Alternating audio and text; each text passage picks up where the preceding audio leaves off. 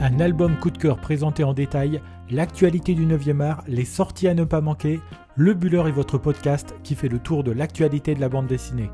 En quelques minutes chaque semaine, je vous propose de nous accompagner dans l'univers de la BD et dans ce 26e épisode, on voyage dans l'Angleterre victorienne où un improbable duo féminin se venge de cette société violente et patriarcale dans la série She. Cette semaine, c'est le dernier tome d'une série événement que l'on va vous présenter, série qui nous tient en haleine depuis janvier 2017 et qui voit l'épilogue de son premier cycle avec le nouveau titre sorti, Victoria. Édité chez Dargo, le premier cycle de cette série compte 4 albums avec celui qui est sorti le 24 janvier dernier. En couleur, dans un format classique, chaque album fait entre 50 et 60 pages et permet d'avancer dans cette intrigue qui tient en haleine de la première à la dernière page. Vous aurez compris qu'il est fortement recommandé de lire les quatre tomes dans l'ordre si vous voulez bien appréhender cette histoire, d'autant qu'elle propose deux temporalités différentes. Nous devons cette excellente série à un duo bien rodé maintenant avec Zidrou au scénario et José Homs au dessin. On ne présente plus le scénariste Zidrou, artiste belge prolifique, qui compte à son palmarès des best-sellers de la bande dessinée comme L'élève du Cobu, Les derniers Léonard, Les nouvelles aventures de Ricochet et de nombreux autres titres comme La peau de l'ours, Emma G. Wilford ou encore La mondaine. Pour la série Chi, c'est avec le dessinateur espagnol José Homs qu'il fait équipe, lui qui a aussi à son palmarès quelques albums comme la série Millennium, deux tomes de Red Sonja ou encore Secret d'Angélus. La couverture de ce dernier album présente nos deux héroïnes dévêtues, apaisées, dans les mains griffues d'un démon dont elles ont le contrôle. En arrière-plan, le Londres victorien qui va servir de toile de fond à cette palpitante aventure dont on attend maintenant le début du deuxième cycle. Si l'histoire débute au premier tome durant la décennie 2010, assez rapidement nous sommes plongés en pleine époque victorienne pour remonter aux origines du mouvement Chi qui semble avoir commis les attentats de 2013 dont il est fait référence au début de l'histoire. Tout part d'une colère et de la rencontre de deux femmes qui ont comme dénominateur commun d'avoir perdu un enfant très tôt. Ce sont aussi deux mondes qui se rencontrent, avec d'un côté la jeune Jennifer Winterfield, jeune fille issue de la noblesse anglaise, et Kitamakura, surnommée Kita, jeune japonaise que l'on découvre dès le premier album, violentée alors que son enfant est mort dans ses bras. Les deux femmes vont décider de s'associer pour résister à la violence patriarcale qui sévit alors que le royaume est tenu d'une main de fer par la reine Victoria. Combative et résolue à faire payer par le sang ceux qui sont les dignes représentants de la violence de l'Empire britannique, les deux jeunes femmes, aidées par les enfants des rues, vont mener une croisade sur les quatre albums. Viendra se mêler à leur combat la présence des démons que sont capables d'invoquer Kita et son sensei, ainsi que Jennifer plus tard dans l'aventure. La série puise d'ailleurs son nom du démon de la mort, Shi, et ces mêmes démons, qui apparaîtront plusieurs fois dans l'histoire, vont sauver la mise de nos héroïnes. Dans le dernier tome, dont il est question cette semaine, Jennifer et Kita doivent se débarrasser du commissionnaire Curb, personnage violent et sans scrupules à la tête de la police londonienne, bien décidé à faire disparaître les deux femmes. En arrière-plan se décide aussi par la reine Victoria l'envoi d'une flotte lourdement armée déterminée à reprendre possession des territoires américains. Sur les 55 pages de ce quatrième tome se joue l'aventure de nos deux héroïnes et plus largement l'avenir de l'Empire britannique et de ses possessions. Haletante, la série Chi tient le lecteur en haleine de bout en bout sur ce premier cycle. Si le scénario ne manque pas de complexité et fait passer le lecteur d'une époque à une autre ou d'un endroit à l'autre, il permet tout de même une bonne compréhension de l'histoire et un plaisir indéniable de la lecture. Très cinématographique, cette série est aussi servie par le dessin sublime de José Holmes qui nous plonge dans le Londres des bas quartiers comme dans celui des villas cossues à l'époque victorienne. Hobbes nous propose une mise en couleur différente pour chaque époque évoquée, ce qui a pour effet de faciliter la lecture et la compréhension de chaque album. Les deux héroïnes sont jeunes, sont fortes, sont belles, et là aussi le dessin sait les rendre vivantes et vibrantes pour le plus grand plaisir du lecteur. La kyrielle de personnages que l'on découvre au fil des quatre tomes déjà publiés permet de donner du souffle à cette histoire et de faire varier les intrigues qui s'imbriquent toutes. À noter au passage les nombreuses apparitions de la reine Victoria que l'on retrouvait déjà sur le précédent album et qui donnent ici le titre de ce quatrième volet. Au final, nous avons une série vraiment passionnante qui mélange savamment histoire et aventure, suspense et fantastique, avec un petit peu d'érotisme en supplément.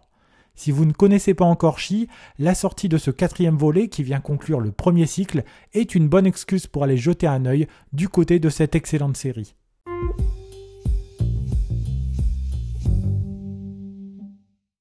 Comme chaque semaine, terminons ce podcast en allant faire un petit crochet du côté de l'actualité de la bande dessinée.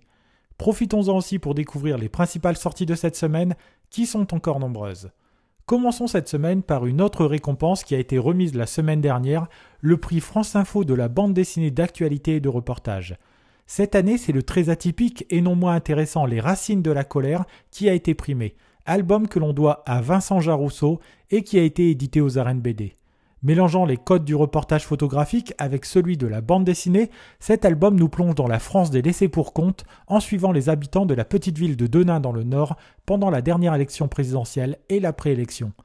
C'est une véritable plongée dans une France que l'on oublie trop souvent que nous invite à faire cette bande dessinée qui ne ressemble à aucune autre et qui se démarque encore plus grâce à la mise en avant qu'a pu en faire France Info. Pour rester dans l'univers des prix et des récompenses, on vous rappelle qu'en cette fin de semaine se tiendra l'incontournable Festival international de la bande dessinée d'Angoulême, qui, comme tous les ans, fera figure de grand-messe française du monde de la BD. Non seulement il y sera question de récompenses, avec la remise des différents fauves, équivalent des Césars pour le monde du 9e art, mais ce sera aussi un moment de rencontre entre les auteurs et le public. À partir d'aujourd'hui et jusqu'à dimanche, rendez-vous à Angoulême pour les fameuses séances de dédicaces, mais aussi les masterclass, des conférences, des expositions ou encore des ateliers autour du monde de la bande dessinée. Rendez-vous incontournable de ce début d'année, nous n'hésiterons pas à revenir dessus la semaine prochaine pour vous faire découvrir quels ont été les albums et les artistes qui y ont été primés. Sur le front des sorties, les rayons des librairies sont encore bien garnis de nouveautés cette semaine, avec entre autres la nouvelle publication de l'excellente Pénélope Bagieux, qui se tourne du côté de l'univers des sorcières en ce début d'année. En effet, elle a choisi d'adapter une histoire de Roald Dahl qui a bercé sa jeunesse et à laquelle elle donne vie avec tout le talent qu'on lui connaît. Sacrée sorcière permet de découvrir que le monde des sorcières que l'on croit connaître depuis notre plus tendre enfance est bien loin de la réalité. Plus cruelle avec les enfants et plus discrète qu'on ne le pense, les sorcières se réunissent en congrès pour discuter de leurs plans afin de transformer les enfants en souris. Seulement voilà, un jeune garçon qui assiste à cette réunion a décidé de faire la chasse aux sorcières, aidé de sa grand-mère, et c'est là que l'aventure débute. Édité chez Gallimard, nul doute que cette histoire va rencontrer le succès qu'elle mérite et qu'elle devrait plaire aux petits comme aux grands enfants. Puisque nous parlons de sorcières, laissez-nous vous présenter Volcano, la sorcière du cul, le dernier album de Charles Zaleski, édité chez Delcourt dans la collection Shampoing. Femme totalement affranchie, Volcano aime parler fort, boire, pester contre le monde entier, mais aussi avoir des hommes dans son lit. Aussi, quand elle décide de célébrer sa 666e conquête amoureuse, on l'avertit de sa radiation du pôle des sorciers. Volcano va décider de suivre OX, le Cyclope, pour aller protester contre cette radiation et débutera alors un road trip abracadabrantesque et amusant où chaque personnage en profite pour se questionner dans son rapport à la société dans laquelle il évolue. C'est décalé et féministe, et si vous êtes de passage à Angoulême, vous aurez peut-être la chance de récupérer une dédicace sur votre album.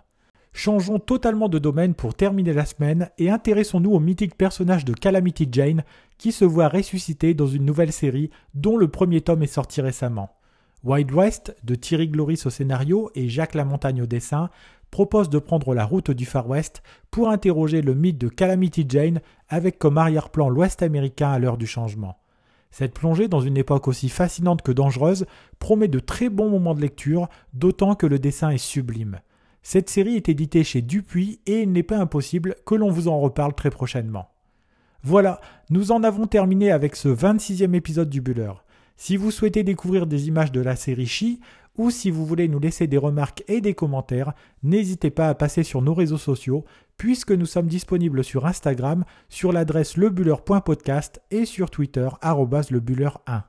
Si vous avez aimé cet épisode, n'hésitez pas non plus à le partager autour de vous et à nous laisser une bonne note sur les plateformes de podcast. Il me reste à vous souhaiter de bons moments de lecture et je vous dis à la semaine prochaine pour un 27e épisode de votre podcast sur l'actualité de la bande dessinée.